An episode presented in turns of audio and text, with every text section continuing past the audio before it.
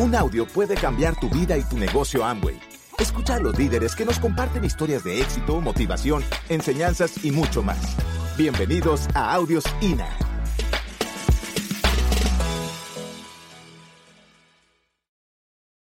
El negocio que nosotros querramos hacer, Amway no lo atrasa ni lo impide. Es capaz de, de poder irlo dando seguimiento y, y, digamos, dándolos respaldo con la fabricación y la entrega de productos y también la facturación y la entrega de bonos y premios. Aquí tenemos cosas maravillosas como reconocimientos y en los reconocimientos tiene que ver hasta viajes. Entonces aquí hay algo fenomenal donde tú vas buscando tiempo y dinero. El plan de ambos te ofrece eh, que tengas libertades que no las puedes tener en otro lugar, porque hay más de 21 mil personas respaldando lo que estamos haciendo. Hay suficientes profesionales de ahí. No tienes que andar eh, pensando que el que si será capaz el que vas a invitar, ¿verdad? Si tiene que ser profesional. Ya en ambos ya está la gente profesional para que la persona que se baña, se cepilla los dientes, pueda participar como un distribuidor a la vez. Un consumidor, pero ya convertido en distribuidor, aunque no sea bueno para las ventas. Ahora la, la, la pregunta es, bueno, pero mm, no, ¿y cómo vamos a hacer si, si no, yo no sé vender? Y hacían esa pregunta, ¿es venta o no es venta? Y entonces tú le dices, eh, ¿te gusta vender? Él dice, no, no me gusta vender. Ah, pues para ti. No tienes que vender, aquí no es venta. Entonces le dice a otro, eh, dice, ¿venta o no es venta? Dice, ¿y a ti te gusta vender? A mí me gusta vender. Ah, pues es para ti. Te va a gustar porque esta es una venta, es para vender. O sea, si te gusta vender o no te gusta vender, ¿es venta o no es venta? Pero vamos a aclarar ese punto porque nos podemos quedar ahí entrampados. ¿Es venta o no es venta? ¿Tengo que ser vendedor o no tengo que ser vendedor? Tú eliges, porque lo que está en dinero es, eh, lo que está en juego es dinero. Un 30% es tuyo si tú mueves un producto, lo, lo, digamos, lo expones y lo muestras y te lo compran tú ya se te ha asignado un 30%, ese 30% de 100 dólares, 30 quedan en tu bolsillo. Y si tú vendes 500 dólares, ¿cuánto queda en tu bolsillo? En esa cartera que ya compraste te van a quedar más, más de 100 dólares, 150 dólares en el bolsillo.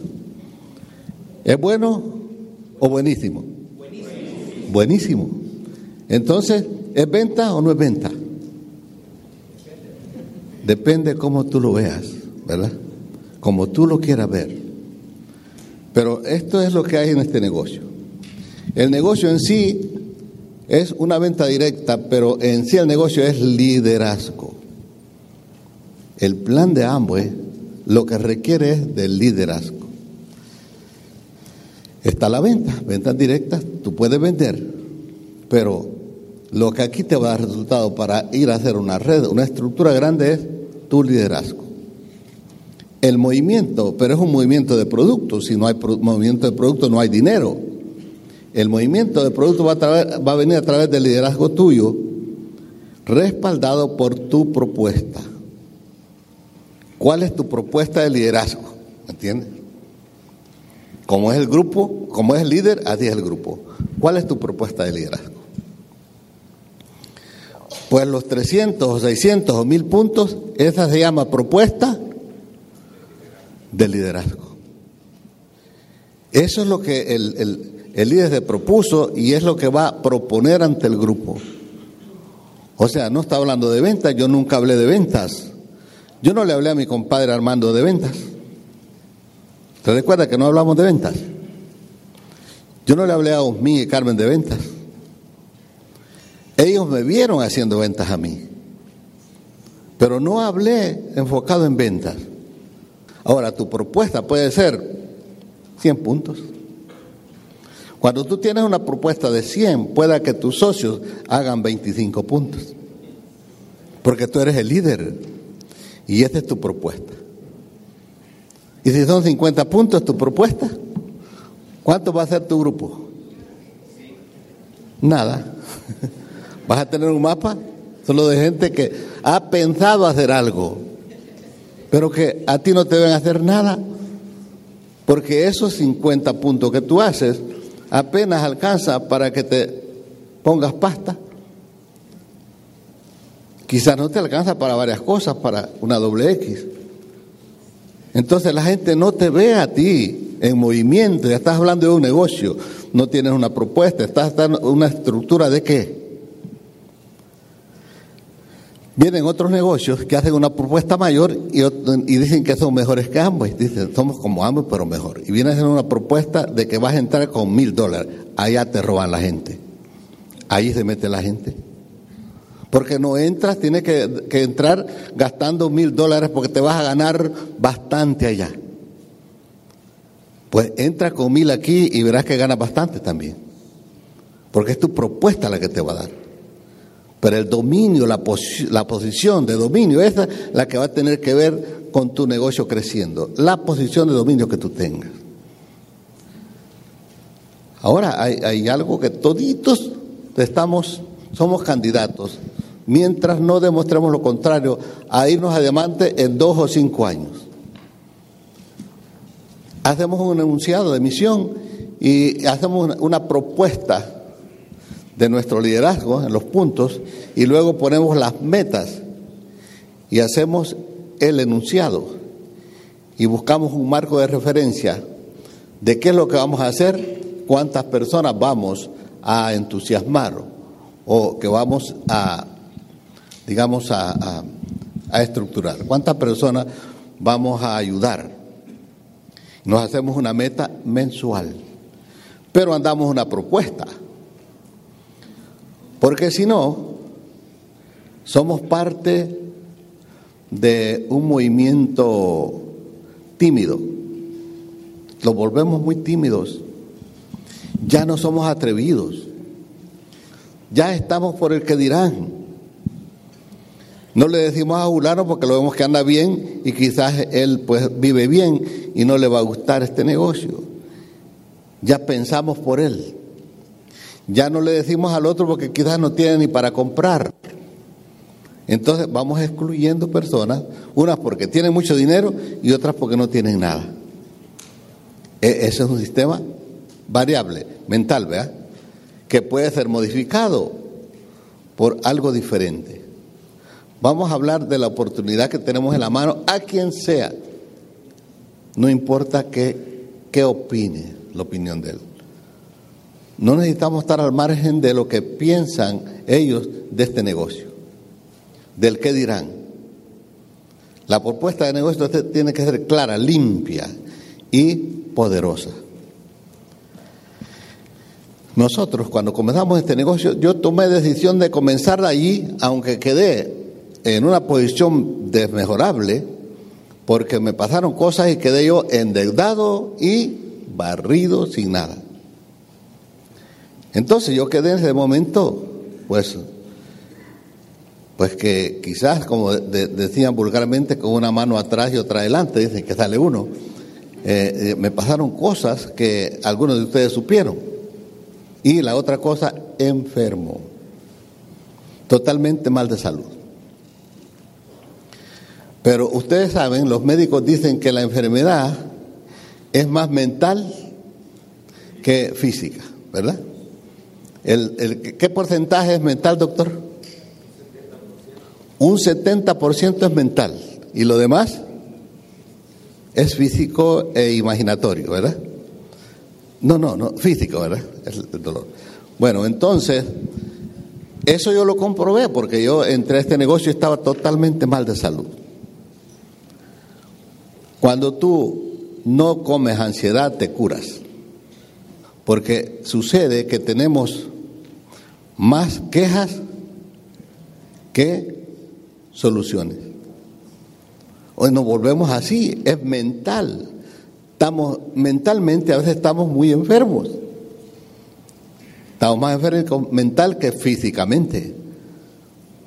Porque nos amparamos a eso que tenemos Y eso es lo que contamos en lugar de contar de la, del, del, del deseo ardiente de hacernos diamantes. Y lo primero que la gente nos ve es lo que somos. Si estamos pensando que estamos enfermos, ¿qué lo ve la gente? La enfermedad es la primera que te ve la gente. Si estás hablando que estás pobre, ¿qué es lo primero que la gente te ve? La pobreza, ¿verdad? Pero tú dices que no la dices y sin darte cuenta la dices. Con tus acciones también la dices. Pero si tú estás hablando que estás pasando por momentos, pero que en ti hay abundancia, ¿qué va, qué va a ver la gente en ti? Abundancia. A mí me pasaron todas estas cosas. Los que estuvieron ese tiempo conmigo, pues dicen, pues, no, de que lo, será que nos miente, pero yo a él nunca lo vi que anduviera necesitando un dólar. De los que estuvieron conmigo jamás me vieron en un momento necesitado de un dólar. ¿Y cómo, se ve, cómo me veía? ¿Cómo debía serme? Como que tenía, como que había abundancia, ¿verdad? O sea, que es mental, muchachos. Es mental. Y pero tú dices en tu casa, pues dice que es mental, pero no sabe lo que estoy pasando yo. ¿Y qué es lo que pasa entonces? ¿Es mental? Porque vuelves a repetir en tu casa lo que pasa es que él no sabe, él no sabe que en la olla no hay ni frijoles, mira. Esto no lo ha visto el diamante, mira que no hay nada. Entonces, es siempre mental. ¿Qué estamos haciendo? Limitándolos cómo? Limitándolos mentalmente. No vamos porque hay escasez. Y estamos hablando de fortalecer el equipo, ¿verdad? Trabajar en equipo y darle fuerza al equipo. No podemos llamar la calamidad pensando en la abundancia. Voy a, voy a tener, quiero tener abundancia. Y la primera que llamo es la calamidad. ¿Cuándo vamos a alejar la calamidad? Si siempre estamos más cerca de ella. Y estamos diciendo, ¿por qué será que no tengo abundancia? Porque nos saca la calamidad. Y esa no deja entrar la abundancia. Esa está, mira. Aquí no entra la abundancia. Aquí lo que reina es la calamidad, la viveza. Aquí entra la astucia. La calamidad es astuta. La astucia, la viveza, el desorden, la impuntualidad, el, egoísmo, está allí, ¿verdad? Aquí no entra. La desconfianza, ¿verdad? Entonces, ¿cómo vas a tener abundancia? Si la abundancia es diferente, la abundancia real tiene que ir con sabiduría. Sabiduría. Tiene que ver con los principios y valores, ¿verdad? Pensamiento, la sabiduría, con principios y valores. O sea, la sabiduría tiene que ver con principios y valores, vamos a ver si es cierto. Si tú sabes que la tierra está contaminada, si sabes, es que no vas a sembrar ahí las semillas, ¿verdad? Porque sabes que no quieres comer fruta contaminada. Entonces tienes sabiduría porque mira, no siembras allí, ¿verdad? Sencillo, ¿es sabiduría o no? Sabiduría de saber que la fruta va a salir contaminada si la entras en lugar contaminado. Sabiduría, ¿verdad? Ahora, sabiduría si quieres cosechar frijoles, siembras maíz. ¿Ah? ¿Dónde está la sabiduría? ¿Mm? En el principio. Que si siembras maíz, vas a cosechar maíz, ¿verdad? Porque esta es la raíz que van a hacer. Es de maíz, ¿verdad? Sabiduría. Entonces, así vas a observar tantas cosas que hay en tu vida por la cual la calamidad no desaparece. ¿Por qué? Porque no hay sabiduría. Y tú quisieras ser sabio y las cosas para la sabiduría son sencillas. Buscar lo más correcto que se pueda hacer las cosas, ¿verdad? trabajo en equipo es el nivel, el hábito 2, ¿verdad? En los, en los siete, en los hábitos, siete, en los siete hábitos altamente eficaces, el hábito 2. Comenzar con el fin en la mente, pero es trabajo en equipo. Primero entender para luego ser entendido. Y los pensamientos que tenemos, tenemos bien adentro de nosotros, sin darnos cuenta, la menos abundancia. ¿Cómo le decimos a eso? La escasez. Sin darnos cuenta, está poblada de nosotros la escasez y le llamamos abundancia. Porque tenemos abundancia de problemas. Problemas del tráfico, problemas de entendimiento en la familia, problemas de, problemas de gobierno, problemas de... Y o sea, estamos, tenemos suficiente, pues, hay abundancia, pero abundancia de quejas, ¿verdad? De paradigmas, ¿verdad? Mentales. Cosas que no van a suceder, tú crees que así son, y que están sucediendo porque el mundo está así. Y nunca nos damos cuenta que el mundo tú lo arreglas. La persona quiso arreglar el mundo, uno de ellos, en un libro leímos eso, y dijo, yo voy a arreglar el mundo. Y se fue de su país a otro país a hablar de mejorar el mundo y de todo, y hablaba y hablaba, no mejoró nada. Entonces ya se vino, no, es que hubiera empezado por mí, por mi, por, por mi, por mi país. Entonces voy a ir a mi país de igual a otro departamento. Y no sucedió nada. Después dijo, es en mi pueblo. Y no sucedió nada. Después dijo, es en mi casa, en mi hogar, ahí está la cosa, allí es. Oh, sí, ya vi. Pero iba caminando bien. Y no sucedió nada. Ya para morir se entendió a dónde estaba la cosa y se dio cuenta que nunca trabajó por mejorarse a él mismo. Él quería mejorar a los otros. Gracias por escucharnos. Te esperamos en el siguiente Audio INA.